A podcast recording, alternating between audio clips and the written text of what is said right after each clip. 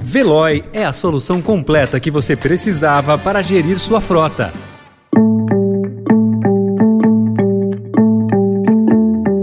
Olá, começa agora mais uma edição do Notícia no seu Tempo, um podcast do Estadão para você ouvir as principais informações do jornal. Esses são os destaques do dia. Vou governar para 215 milhões de brasileiros e brasileiras e não apenas para quem votou em mim. Vou governar para todos e todas, olhando para o nosso luminoso futuro em comum e não pelo retrovisor de um passado de divisão e intolerância. Lula é empossado, se torna presidente pela terceira vez e defende democracia para sempre. Petista assina primeiro pacote de medidas de novo governo com revogaço de atos de Bolsonaro. Ex-presidente e maior parte dos aliados se silenciam sobre a posse. Hoje é segunda-feira, 2 de janeiro de 2023. Estadão apresenta Notícia no seu tempo.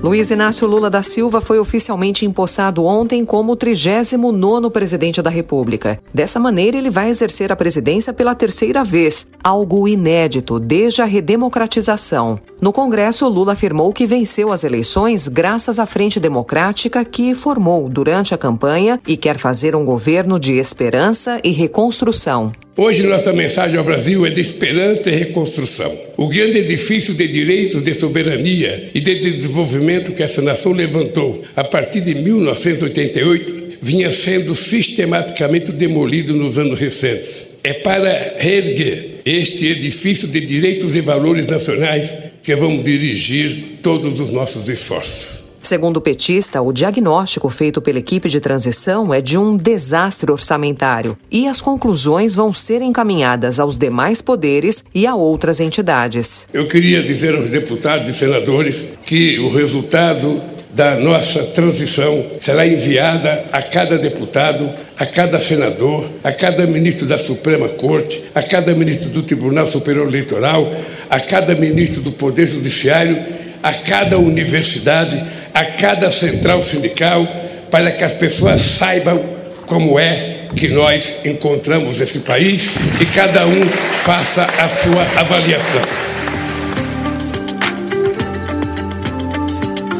O presidente usou o discurso para traçar algumas medidas e prioridades do governo em aceno às demandas de parlamentares e de setores da economia. Ele anunciou que tomará medidas imediatamente para reestruturar os órgãos da administração federal, retomar uma política de reajuste real do salário mínimo e acabar com as filas do INSS estão entre as medidas citadas. Retomar o Minha Casa Minha Vida, reestruturar o programa de aceleramento do crescimento e impulsionar empresas por meio do BNDES também foram foram prioridades citadas. Em aceno à Agenda Internacional do Meio Ambiente, Lula prometeu zerar o desmatamento ilegal. Nossa meta é alcançar o desmatamento zero na Amazônia, a emissão zero de gás de efeito estufa na matriz energética.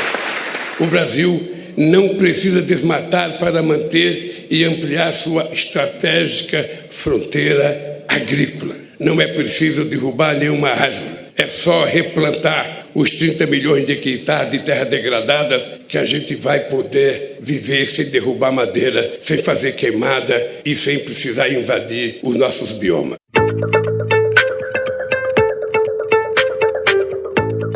Uma grande operação para garantir a segurança da posse foi montada. Ao todo, a mobilização envolveu até 8 mil agentes. Antes de a cerimônia ter início, um homem chegou a ser preso pela Polícia Militar do Distrito Federal ao tentar entrar na área destinada à posse de Lula com uma faca e fogos de artifício. O público estimado foi de cerca de 300 mil pessoas, segundo a equipe de transição do governo. Mas, por questão de segurança, o acesso à Praça dos Três Poderes ficou limitado a 30 mil pessoas durante durante a cerimônia.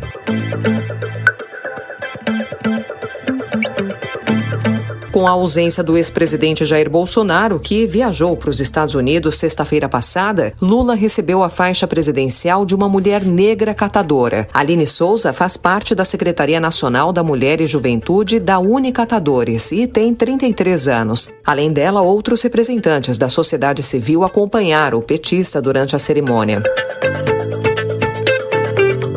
O ex-presidente Jair Bolsonaro e a maior parte de seus principais aliados evitaram se pronunciar publicamente neste domingo. Sem citar Bolsonaro, Lula fez críticas ao antecessor e reforçou a herança maldita do ex-presidente como o primeiro desafio do novo governo. Ele também classificou a pandemia no Brasil como genocídio e afirmou que responsabilidades serão apuradas. O período que se encerra foi marcado por uma das maiores tragédias da história a pandemia de Covid-19.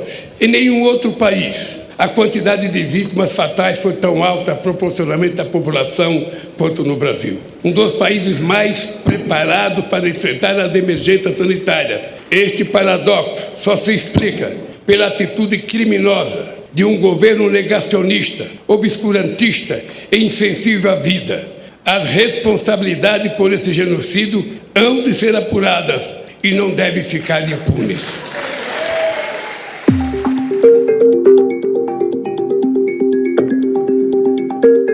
Cerimônia de posse no Palácio do Itamaraty teve a presença de 30 chefes de Estado e de governo, incluindo presidentes, vice-presidentes, primeiros ministros e vices-primeiros ministros. O evento teve 65 delegações estrangeiras dos cinco continentes, 19 a mais do que seu antecessor.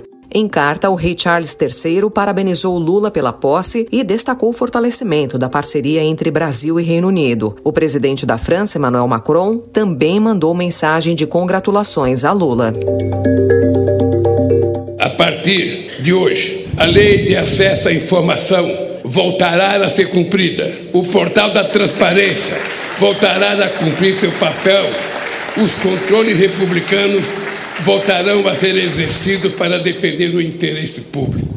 Não carregamos nenhum ânimo de revanche contra os que tentaram subjugar a nação a seus desígnios pessoais e ideológicos, mas vamos garantir o primado da lei.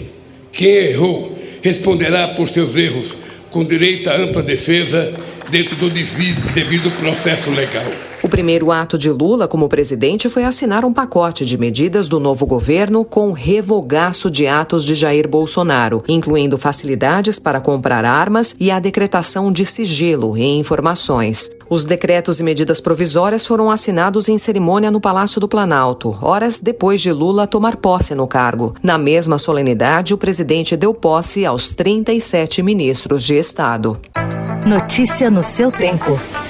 As principais notícias do dia no jornal O Estado de São Paulo. E em 20 segundos tem a posse dos governadores pelo país. O podcast Estadão Expresso na Perifa debate a realidade dos territórios periféricos, dos direitos humanos ao acesso às cidades, passando por representatividade, protagonismo e inclusão. Do Expresso na Perifa, a quebrada vive e conta a própria história. Ouça o podcast aqui nesse canal, do Notícia no seu tempo.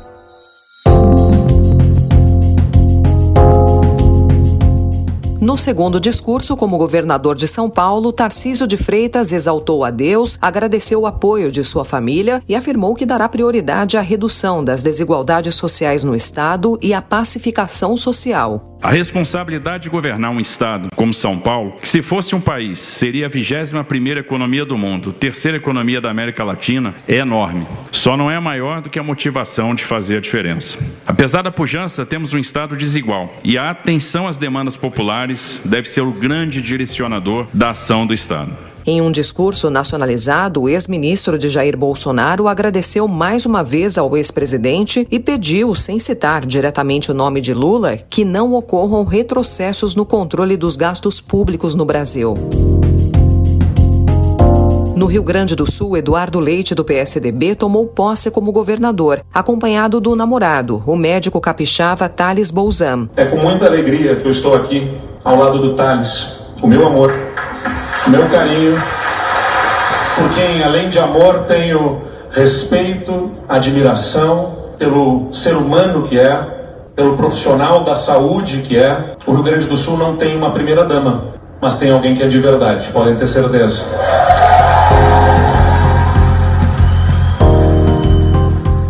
Em Pernambuco, a filha do ex-governador João Lira, a nova governadora do estado, Raquel Lira, fez uma homenagem ao seu pai e ao pai de sua vice, Priscila Krause. Eu quero a vocês dois render as minhas homenagens, as homenagens do povo de Pernambuco, aos cidadãos e cidadãos do nosso estado, dizer que eu quero ser mais uma de vocês. Na sequência, a Tucana destacou o compromisso com a população mais carente. Hoje temos quase metade da nossa população vivendo na pobreza. Lideramos o ranking de miséria na região metropolitana do Recife. A desigualdade está em todos os cantos do nosso estado. É inaceitável. É isso que precisamos mudar. Na Bahia, Rui Costa, novo ministro da Casa Civil, roubou a cena na posse de Jerônimo Rodrigues, também do PT. Protagonista do evento, ele disse que sua prioridade em Brasília será alcançar as metas definidas pelo presidente Luiz Inácio Lula da Silva. Notícia no seu tempo.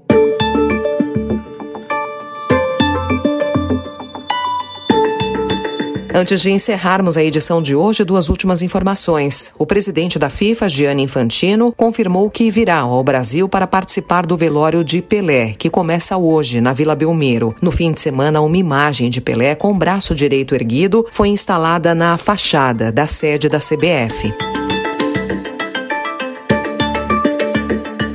E oggi affidiamo alla Madre Santissima l'amato Papa Emerito Benedetto XVI perché lo accompagni nel suo passaggio da questo mondo a Dio.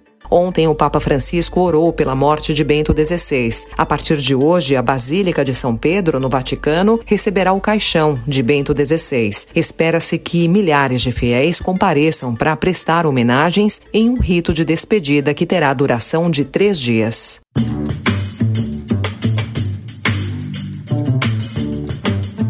Essa foi mais uma edição do Notícia no seu Tempo, com a apresentação e roteiro de Alessandra Romano, produção e finalização de Mônica Herculano. O editor de núcleo de áudio é Manuel Bonfim. Obrigada pela sua companhia e até amanhã. Você ouviu Notícia no seu Tempo. Procurando a rota mais inteligente para gerir sua frota? Veloy é a solução completa que você precisa. Acesse veloy.com.br/empresa e descubra um caminho prático e eficiente para a gestão da sua empresa.